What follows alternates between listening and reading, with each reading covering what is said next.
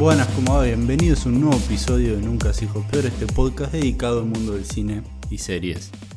Hoy vamos a estar hablando de algo que realmente toca mi corazón, que hoy, 20 de mayo, el momento que estoy grabando este episodio, eh, siento que hay algo que volvió a mi cuerpo, hay algo que perdí hace tres años atrás, que murió, se fumó, luego de ver una película que tanto había esperado durante absolutamente toda mi vida y que por una noticia que acaba de salir hace un par de horas nada más, estando hoy a las 7 menos cuarto del 20 de mayo del 2020, hubo una noticia que revolucionó todo, que marca un punto de inflexión en lo que es la industria del cine. Esto no sé si hubo algo similar en, años anteriores. Sé que hay cosas parecidas, pero no de esta magnitud. Estamos hablando del Zack Snyder Cut.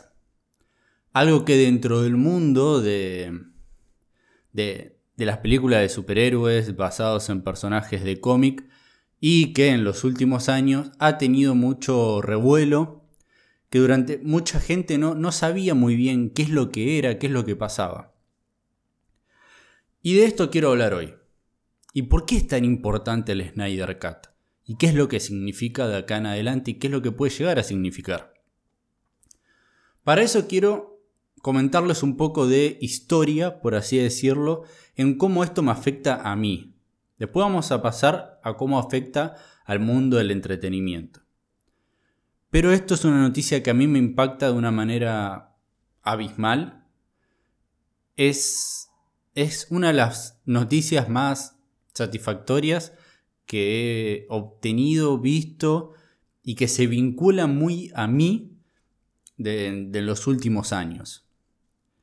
Todo comienza con Man Steel en el 2013. Crítica que ya está en mi página de Instagram, que ya subí mi opinión acerca de Man of Steel, aprovechando justamente el vivo que hizo hoy, y esto es algo que no comenté, Zack Snyder, hora de Argentina a las 12 del mediodía, comenzó un vivo en su cuenta de Vero, que es una red social donde se pueden subir imágenes y videos estilo Instagram, donde él es muy partidario de, esta red social, hizo un, eh, un vivo comentando, viendo con la audiencia Man of. Se filmó él, mandó a streamear la filmación sobre su rostro en una sala de cine que tiene, en una sala pequeña de cine que tiene en su casa, proyectando Man of y te decía, por ejemplo, bueno, yo la película la voy a comenzar en este frame en específico en donde frené la película Fíjense, búsquenlo ustedes y a partir de ahí damos play y vamos comentando la película y él va comentando cosas interesantes que rodearon a la construcción y a la producción de Man Steel y otras cositas más que quizás no sabíamos. La verdad es que muchísimo no aportó este, este comentario del director a la película como para enriquecerla un poco más, pero estuvo copado pasar este rato viendo la película junto con el director y escuchando algunas cositas que, que, te iba mencionando acerca de la película. Pero, hace un par de días atrás, comenzó rumor de que en cualquier momento era inminente de que HBO Max, que es un nuevo, una nueva plataforma de streaming que se va a estrenar la semana que viene, iba a anunciar que dentro de su catálogo iba a estar la Justice League de Zack Snyder.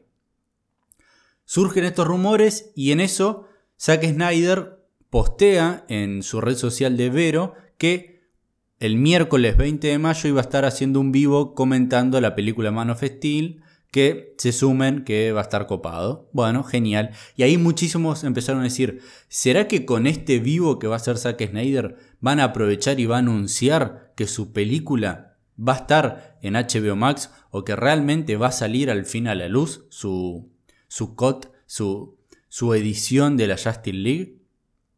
Y eso ocurrió, realmente ocurrió.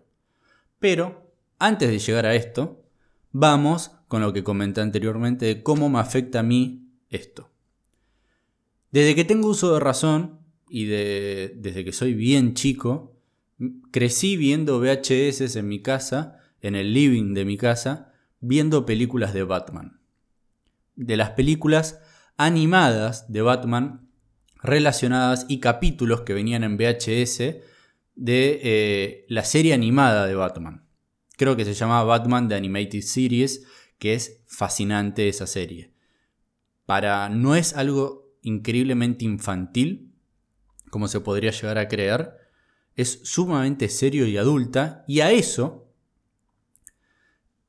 a eso se estrenó al poco tiempo una película sacada justamente de este universo de Batman The Animated Series que se llamó Batman La Máscara del Fantasma. Y esa película a mí me marcó, me marcó, no quiero decir como persona, pero marcó algo en mí, algo en mi personalidad de qué es lo que yo quiero y qué es lo que espero de una película de superhéroes. De una película de Batman o de cualquier tipo de superhéroes, donde la seriedad, como también el humor y, y la parte excéntrica lo que puede llegar a ser un personaje y un mundo basado en un cómic, puede llegar a tener lugar dentro de una película. Esa película a mí me marcó, me parece fascinante, me parece una obra maestra y una de las mejores películas de Batman. Para mí está The Dark Knight y abajo está esta película, Batman, la máscara del fantasma, porque es, son increíbles esas dos. Y Batman, si no vieron esa película, bueno, dentro de poco voy a tener que volver a verla y voy a hacer una opinión y un episodio, un podcast sobre esta película porque es increíble, es una película que toca mucho mi corazón porque la amo con, locura. Luego vinieron las películas de Spider-Man de Sam Raimi, que ahí también se marca lo que yo también espero una película de cómic cuando es llevada a la pantalla grande, cuando hay actores reales de por medio. Y luego tenemos todas las películas que surgieron, X-Men, eh, las películas de, Nolan de, Batman, como también en mi infancia vi las otras películas de Batman, que de las que no soy muy fan. Pero todas las películas animadas de, de DC fueron parte una parte muy grande de mi infancia. Más que nada, la Liga de la Justicia y Batman en sí. No era muy fan de los personajes fuera de la Liga de la Justicia como historias particulares de ellas. Del único que sí me interesaba era de Batman. Pero cuando había una película de la Liga de la Justicia animada o una serie sobre la Liga de la Justicia, a mí me fascinaba. Es así que durante toda mi infancia, durante toda mi vida, siempre deseé, imaginé con ver en algún momento de mi vida una película con actores reales de la Liga de la Justicia. Ver a Superman interactuando con Batman, ver a Wonder Woman interactuando con Flash y Flash interactuando con eh, Linterna Verde. E, era algo que siempre decía y siempre esperé. Casi se hace realidad en el 2009, me parece, con la Liga de la Justicia de George Miller, director de la saga Mad Max, que iba a ser la película Justice League Mortal, pero a días antes de que comience el rodaje de esa película, hubo problemas con el presupuesto, no sé bien qué pasó, y al final nunca se rodó esa película. Así que, y ahí quedó, ese fue el gran intento por parte de Warner de hacer una película live action con la Liga de la Justicia. Pero luego Luego vino todas las películas, la trilogía de Nolan, que reinventa en sí todo lo que son las películas eh, basadas en, en, personajes de cómic, reinventa el personaje de Batman que venía en unas películas muy malas, y entonces Hollywood está en esta etapa de qué tipo de películas de superhéroes debería hacer porque tenemos las películas de Spider-Man, de Sam Raimi, las de X-Men por parte de Fox, tenemos las de Nolan de Batman que son un éxito rotundo, quisimos hacer la película de Green Lantern, pero fue un desastre absoluto. Entonces, ¿qué hacemos? Se contrata a Zack Snyder y se proyecta para el 2003 hacer una nueva película basada en Superman, del personaje del que no soy muy fan, y eso lo dejo en claro en mi opinión en Instagram, que eh, también voy a hacer el podcast de eh, esta opinión con un poco más, este, con una opinión mía un poquito más alargada. Ahora no me quiero centrar mucho en Man pero Zack Snyder iba a dirigir esa película. Director de Watchmen, obra maestra. Director de 300, que me parece una película aceptable. Director del Amanecer de los Muertos. Director de Sucker Punch, que fue una desilusión total ver esa película en los cines. Pero él iba a ser Man of Steel. Y la verdad que Man of Steel es una de mis películas favoritas de eh, superhéroes. Junto con The Dark Knight, con las, dos las primeras dos películas de Sam Raimi de Spider-Man y Man of Steel, de esas cuatro, de mi top 5, están, pero seguramente. Porque son películas que marcan, marcaron en mí algo. Man of Steel fue increíble para mí. Verla en el cine fue, fue glorioso. Pero para la crítica no lo fue tanto. A la audiencia le gustó, pero a la crítica no mucho. Obtuvo un 56% en Rotten Tomatoes, que eso no es algo muy bueno, y más para una película que se desea y se quiere que tenga un increíble éxito y una increíble taquilla. No fue la mejor taquilla del mundo, la, recaudación de, dinero por parte de Man of Steel, llegando a 600, 600 y pico de millones de dólares, pero estaba bien. No estaba mal, era aceptable teniendo en cuenta también la acogida por parte de la crítica. Pero, pero, Después se empieza a mantener y empieza a haber rumores de que realmente va a haber una secuela de Man of Steel. No hizo demasiado dinero, pero tampoco hizo poco. Este, no es que le hizo perder dinero al estudio. Las críticas no fueron las mejores. Pero en el 2015, en una San Diego Comic Con, en un panel de DC, se anuncia que Man of Steel va a tener una secuela, pero no se va a llamar Man of Steel 2. Se va a llamar Batman versus Superman. Se anuncia de una manera fascinante que marcó la historia, marca la historia dentro de la San Diego Comic Con como uno de los anuncios más increíbles de una película. Y para el 2016 íbamos a tener por primera vez una película live action en donde dos personajes de DC súper importantes iban a estar compartiendo pantalla, perteneciente a la Liga de la Justicia, y que además se iban a estar enfrentando. Batman contra Superman. Eso voló la cabeza de todos, la voló. La película al final no terminó siendo una muy buena película en sí. Es una, creo que es, a ver, si yo tanto deseé ver la Liga de la Justicia, el que se anuncie Batman vs. Superman era como un piecito, ahí un, un escalón más para llegar a la Liga de la Justicia. Entonces, el que llegue esta película para mí revolucionó todo. Y no recuerdo una película que yo, a ver, una película que la haya esperado con más expectativa que Batman vs. Superman. Yo deseaba, hubiese dado mi vida para que esa película tenga un 100% en Rotten Tomatoes, haya, pero que rompa con toda la taquilla en, recaudación, que rompa con todo y que sea la obra maestra del género de superhéroes. La fui a ver. No me parece una mala película, pero fue una decepción, porque siento que había muchísimo ahí para explorar de una mejor manera. ¿Qué es lo que pasó con esa película? ¿Y por qué tuvo tan mala acogida por parte de la crítica? Aunque en recaudación no estuvo mal, pero una película que te presenta a Batman y a Superman, que son los personajes más conocidos en todo el mundo dentro de lo que es los superhéroes en cómic, siendo Batman, que ya venía una trilogía donde sus dos últimas películas de, esta trilogía de Nolan pasaron el billón de dólares, y con Superman, que es el padre, es el padre de los superhéroes, que si no hubiese existido Superman no existía ningún superhéroe que existe hoy en día, ¿cómo puede ser que esa película no haya superado el billón de dólares? Y bueno, eso ocurrió porque la crítica no fue muy buena. Obtuvo un 26% en Rotten Tomatoes y el, score por parte de la audiencia también bajó. Entonces, ¿qué es lo que para mí pasó y dañó a Batman vs. Superman? La historia en sí no estaba mal. Había sí problemas de guion, pero no estaba mal la historia. ¿Qué es lo que hizo que, para mí impactó de forma negativa?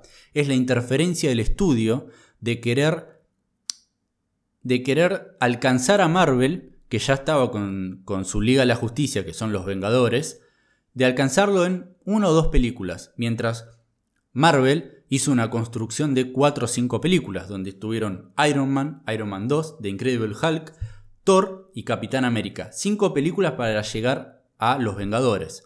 En cambio, Warner quería meter Man of Steel, que es una película completamente centrada en Superman, donde en sí no se deja en claro si hay otros personajes de la Liga de la Justicia y hay un universo más expandido detrás de lo que es Superman. Aparece Batman vs. Superman y ya con esa querían meter, a ver, un, un camino de 5 o 6 películas para llegar a la Liga de la Justicia en una sola, donde tenés que presentar a un Batman, un Batman completamente nuevo, reinventado. Tenía que presentar estúpidamente a Aquaman, a Flash, a Wonder Woman y a Cyborg. Al pedo. Y además quisieron, porque Zack Snyder con, con la mente que tiene y, y, la visión que tiene a futuro de sus historias, ya él había hecho un arco un arco argumental de todo lo que iba a ser la Liga de la Justicia, Batman vs. Superman y todo. Y es por eso que además hay escenas en Batman vs. Superman donde ocurre algo que no, tiene explicación, que no, no, no, no tiene sentido de por qué ocurrió eso. Como por ejemplo es la pesadilla o esta visión que tiene Batman de un futuro posapocalíptico donde luego él se despierta y aparece Flash de la nada diciéndole llegué muy temprano, es muy temprano y desaparece. Y eso? ¿Y eso de dónde sale? Pero si se hubiese respetado todo el arco argumentativo de Zack Snyder con sus tres ligas de la justicia que tenía pensado, esa escena hubiese tenido y hubiese cobrado sentido. Pero era ya demasiado para una secuela de Superman que además tiene que introducir a Batman, que además tiene que explicar el motivo de por qué Batman está enojado con Superman y lo quiere matar, y además tiene que introducir al ex Luthor, que además tiene que introducir a Doomsday, y que además el estudio le dice, por favor, Mete a Aquaman, a Cyborg, a Flash y a Wonder Woman, así en la Liga de la Justicia que viene ya arrancamos con todo. Y eso dañó de alguna u otra manera, para mí, de gran manera, a Batman vs. Superman. La versión extendida es una mejor película, de eso estoy seguro, y a mí me gusta mucho más de el Ultimate, la Ultimate Edition que sacó Zack, Zack Snyder de esa película. Y entonces es así que en el 2017 llega la Liga de la Justicia. ¿Pero qué pasó? Warner, cuando ve la recepción que se tiene de Batman vs. Superman, no estaba muy a gusto con Zack Snyder. Pero ¿qué pasó? Al mes de que se estrena eh, Batman vs. Superman en marzo, el 26 de marzo creo que fue el 2016, al mes empezaba la producción y el rodaje, el rodaje comenzaba de la Liga de la Justicia. No se podía eh, eh, tirar todo para abajo, frenar y buscar un nuevo director, porque eso es lo que quería Warner. Pero como ya estaba al toque de llegar el rodaje de la Liga de la Justicia, dijeron, bueno, sigamos, ya gastamos un montón de plata en esto, ya hicimos, eh, ya gastamos muchísimo tiempo en la preproducción, comencemos. Pero Zack, le dijo Warner, baja un poquito el tono de la seriedad de la oscuridad, que no sea tan adulta, hacelo un poquito más mainstream, ¿Por qué no elegís una nueva paleta de colores? Ponele un poquito más de humor. Isaac dijo, bueno, en algunas escenas va a haber un poquito más de humor. Y es así que llega un tráiler de la Ley de la Justicia en diciembre del 2016, que es muy bueno, y ya se muestra ahí ese cambio que iba a haber en la Liga de la Justicia con respecto al humor y el ser un poco más mainstream. Pero eso es lo que mostraba el tráiler nada más. Pero ¿qué es lo que termina pasando? En 2017 la película se iba a estrenar en noviembre del 2017. En marzo del 2017 surge la noticia y ocurre un hecho horrible para la familia de, de Zack Snyder, es que una de sus hijas se suicida. Y esto hizo que claramente Zack no pueda seguir con el proyecto y terminar y culminar con la postproducción de La Liga de la Justicia sea, no, estaba de humor, no, quería trabajar claramente. Y, él, el estudio agarra y le dice: Zack, tomate el tiempo que quieras.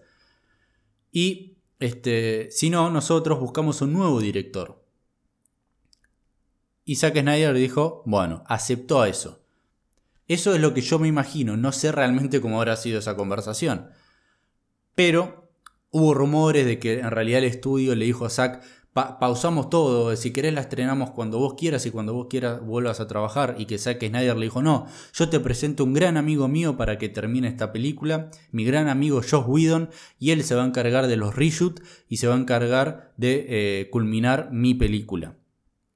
Esa es una versión. Otra versión es que Warner había visto el, el corte, el corte preliminar que había hecho Zack Snyder de su película, de, la Liga de la Justicia, que duraba como tres horas, y al estudio no le había gustado nada, pero nada, la odió, la detestó.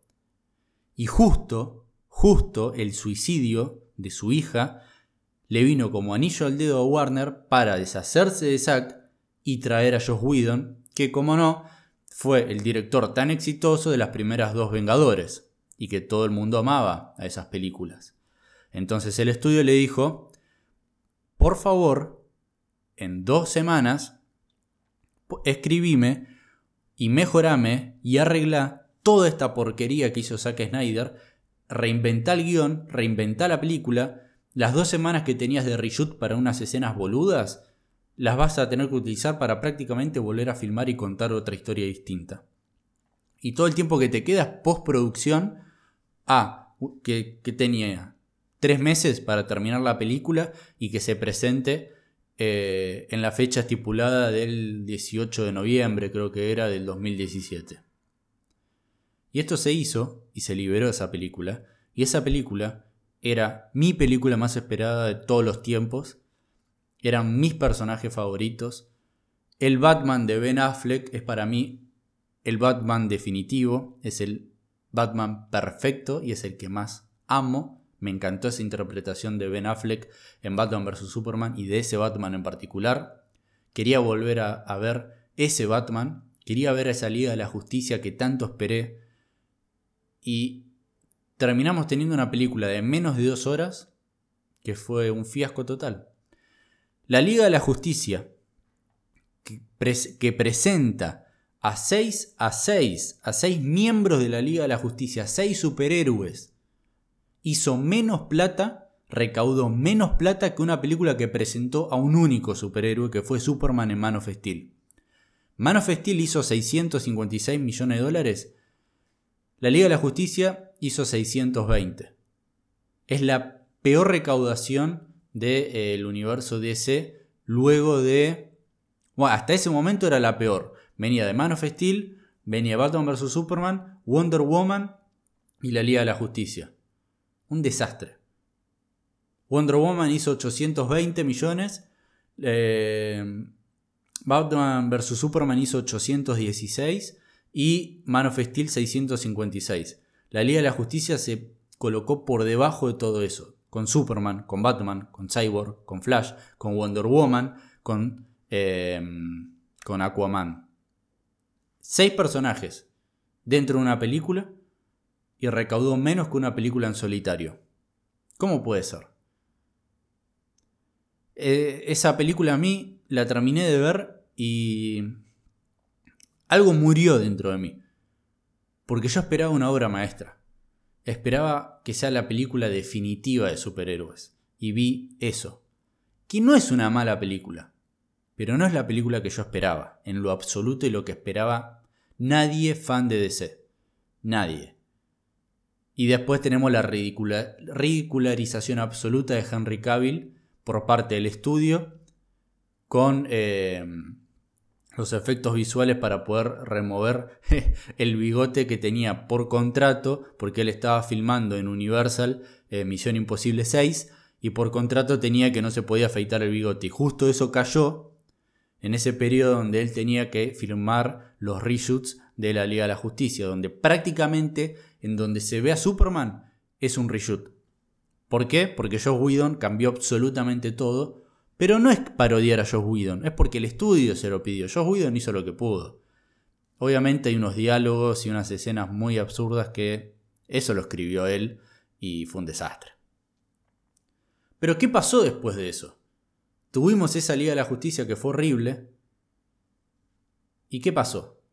esa no era la historia que Zack Snyder quería contar. Y los fans lo sabían. Y yo lo sabía. Eso no era lo que él esperaba de la Liga de la Justicia. Sale esa película y ya la gente empieza a decir, Zack, ¿viste la película? ¿Viste la Liga de la Justicia? ¿Eso es lo que vos querías contar? Y Zack decía, no, yo no vi esa película. Y así pasaron tres años, donde él en su red social en Vero colgaba y posteaba imágenes que contradecían absolutamente lo que habíamos visto en la Liga de la Justicia de Joe Whedon. Él mostraba storyboards, es decir, eh, dibujos que él hacía, eh, imaginándose luego shots o planos que iba a filmar eh, en, la vida real. Él hacía dibujos como si fuese una historieta, hacía storyboards, así se llaman, y él las mostraba y te mostraba cosas que eso no estaba en la película. Decís, loco, se ve fascinante eso que dibujaste. Solamente con un dibujo hacía que, no sé, toda la película de la Liga de Justicia que vimos sea una porquería. Y su dibujo, lo que vos podías entender y apreciar de lo que él quería contar con eso, con ese shot y lo que podía llegar a significar después dentro de esta historia, hubiese sido una locura. Y así, y así, y así los fans volvieron locos a Warner. Todo, los fans salieron a gritar por las redes sociales y hasta también en la vida real. Había pancartas que pasaban por todos lados, no sé, release de Snyder Cut, release de Snyder Cut, y así durante tres años. Y eso es algo que los fans hicieron. Y además que también actores se han sumado a esta petición por parte de los fans. Pero los fans lograron esto. ¿Y qué pasó? Hoy, 20 de mayo del 2020, Zack Snyder le hace saber a sus fans, le hace saber a la audiencia, que Warner, que Warner decidió y aprobó que se que forme el catálogo de HBO Max su, visión, la visión de Zack Snyder de la Justice League. Y eso marca un punto de inflexión en la industria. Porque es el estudio escuchando a los fans.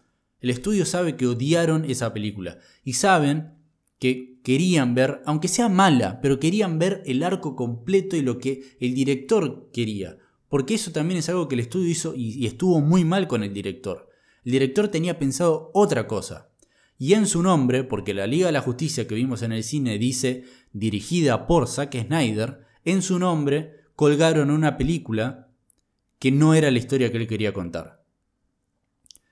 Eso, lo que lograron los fans y lo que Warner está haciendo ahora, que está muy bien, que es escuchar a los fans y es darle lo que están esperando, por más que, que después la película sea mala, pero por lo menos vamos a tener algo conciso que ver. Puede ser que la Liga de la Justicia que va a estar en HBO Max no sea canónica. Que la canónica, la que forme parte del universo de DC, sea la que vimos en las cines, que sea ese fiasco. Pero bueno, no importa. Por lo menos vamos a poder ver y de manera completa, porque eso es algo que rescato de El Vivo y, y algo que comentó Zack Snyder, vamos a ver la versión completa de su película. ¿Por qué? Porque obviamente el corte que él hizo y le mostró Warner en su momento es un corte donde no tiene postproducción, que luego después ellos dicen, bueno, esta es mi película y se lo pasan a, eh, a todos los... Eh, a todos a ver, los sectores que tienen que realizar la postproducción como efectos visuales, sonido, etcétera, etcétera. Entonces el corte que vio Warner fue un corte sin terminar, sin efectos visuales, con gente colgando de cables o pantallas verdes. Y eso también era. Mucha gente decía, bueno, pero dame ese, dame, dame ese corte de la película, no me interesa, por lo menos quiero ver la historia. Pero Zack, en el vivo de hoy, ¿qué es lo que dijo? Dijo, bueno, eh, nos vamos, no, sé qué, que hay mucho trabajo que hacer en esta película. Así que para mí lo que yo rescato de, de, de eso que terminó diciendo es que van a realmente terminarla. O sea, van a poner la plata que hace falta, que se estaba comentando que eran 300, perdón, 30 millones de dólares, que le hace falta esa película de postproducción para terminarla. Entonces, HBO y Warner están dispuestos a poner esa plata para terminar eh, la versión de Zack Snyder y ponerla en el catálogo de HBO Max. Después hay que discutir cuál es la canónica y cuál no. ¿Quién sabe? Quizás esta película es buena y es y explota Internet con esta película, explota eh, los espectadores y, las visitas que tenga esta película en esta plataforma nueva de HBO Max Y quién sabe si le dicen, bueno, nuestro universo canónico es el, del cine. Que si queremos lo vamos a rebotear con Flashpoint en un par de años y comenzar de cero. Pero no, fue tan bien con la Liga de la Justicia de Zack Snyder en HBO. ¿Por qué no le pedimos a Zack que haga otra película? O sea, le hacemos un contrato por la segunda parte de la Liga de la Justicia. Porque recordemos que Zack pensaba hacer tres partes. La primera parte iba a culminar con la victoria de la Liga de la Justicia. Pero que íbamos a tener como este cliffhanger de la revelación de, de Darkseid y la segunda es el ataque de Darkseid como la venganza de él. Y terminando muy similarmente como Infinity War con la derrota por parte de los héroes. Y con este mundo posapocalíptico que, que recién estaría llegando para la tercera película de la Liga de la Justicia. Esta, esta pesadilla que tiene Batman en Batman vs. Superman. Recién ahí se estaría completando todo el arco que tenía previsto Zack Snyder para la Liga de la Justicia y para su universo de DC. Entonces, la primera Liga de la Justicia es otra cosa distinta, contada de otra manera a lo que terminamos viendo, pero con la victoria de la Liga de la Justicia, por lo que yo tengo entendido. La segunda parte es este, la victoria por parte de Darkseid y este mundo posapocalíptico en el que se está viviendo. Y la tercera es eh, el viaje, creo, creo que era el viaje de Flash, volviendo al pasado y tratando de cambiar lo que realmente terminó sucediendo y generando eh, y culminar con ese mundo posapocalíptico. Este, Quién sabe, quizás HBO Max, con el éxito rotundo de la versión de la Liga de la Justicia, digan, bueno, vamos a tener un universo separado, como DC es conocido por tener universos y el multiverso en sí, este, con las distintas tierras, ¿por qué no seguimos con este universo, con Henry Cavill, con Ben Affleck, si decide volver a ser Batman, ahora que Zack Snyder estaría dirigiendo y continuar con esa Liga de la Justicia, quizás con un poquito menos eh, de, costos de producción, pero que él pueda culminar con todo su arco argumentativo y nosotros, Warner, seguimos con un nuevo universo DC en la pantalla grande. ¿Por qué no? ¿O por qué no todo lo contrario? Éxito rotundo con la película de Zack Snyder. Esto es completamente... Ah, libre a mi imaginación. Puede llegar a ser que la película de Zack Snyder sea muy mala, ¿eh? Puede llegar a ser. No quiere decir que todo esto de release de Snyder Cut es que nos estamos privando de ver una obra maestra. No lo sabemos hasta que la veamos. Pero, ¿qué pasa si Warner dice, pará? Esto, esto que se terminó mostrando y cómo reaccionó la crítica y cómo reaccionó eh, la audiencia fue abrumador. Frenemos todo a la gran pantalla de vuelta con Zack. ¿Se imaginan eso? Sería una locura. Sería una locura. Pero ahora es que, y lo que sabemos y lo que está confirmado y lo que es oficial, Zack Snyder va a poder mostrar su visión de la Liga de la Justicia en HBO Max. Y eso es una locura. Y eso me devuelve a mí eso perdido y eso que, que murió cuando salí de la, de la sala del cine luego de ver la Liga de la Justicia del 2017. Ojalá, ojalá que a fin de año primero, primero tengamos un nuevo tráiler de esta versión de Zack Snyder, quién sabe, imágenes nuevas que, aumenten el hypeo que, que, tengo y que todos tenemos con, con esto. Y, y nada, y ojalá que, que sea una gran, gran película. Lo bueno es que vamos a tener una nueva película de la Liga de la Justicia en sí el año que viene, con más de el Batman, el mejor Batman de todos los tiempos, con, con Henry Cavill como Superman y no con, con esa cara toda deforme que, le, que, le, que, terminó obteniendo en, en, la Liga de la Justicia por los pésimos efectos visuales que hubo. Ojalá, ojalá estemos en el 2021 con y podamos decir que vimos una gran película de la Liga de la Justicia. Muchísimas gracias por haber escuchado esta humilde opinión con respecto al Snyder Cut. Saben que me pueden seguir en Instagram como Nunca se dijo peor, me pueden seguir en YouTube como Nunca se dijo peor. Hay un canal de Discord ahora que lo dejo en la descripción de, este podcast. y síganme, coméntenme qué, qué opinan con respecto a esto. En Discord podemos eh, abrir debate con esto mismo. Así que muchísimas gracias por haber escuchado, nos vemos y nos oyemos en el próximo episodio.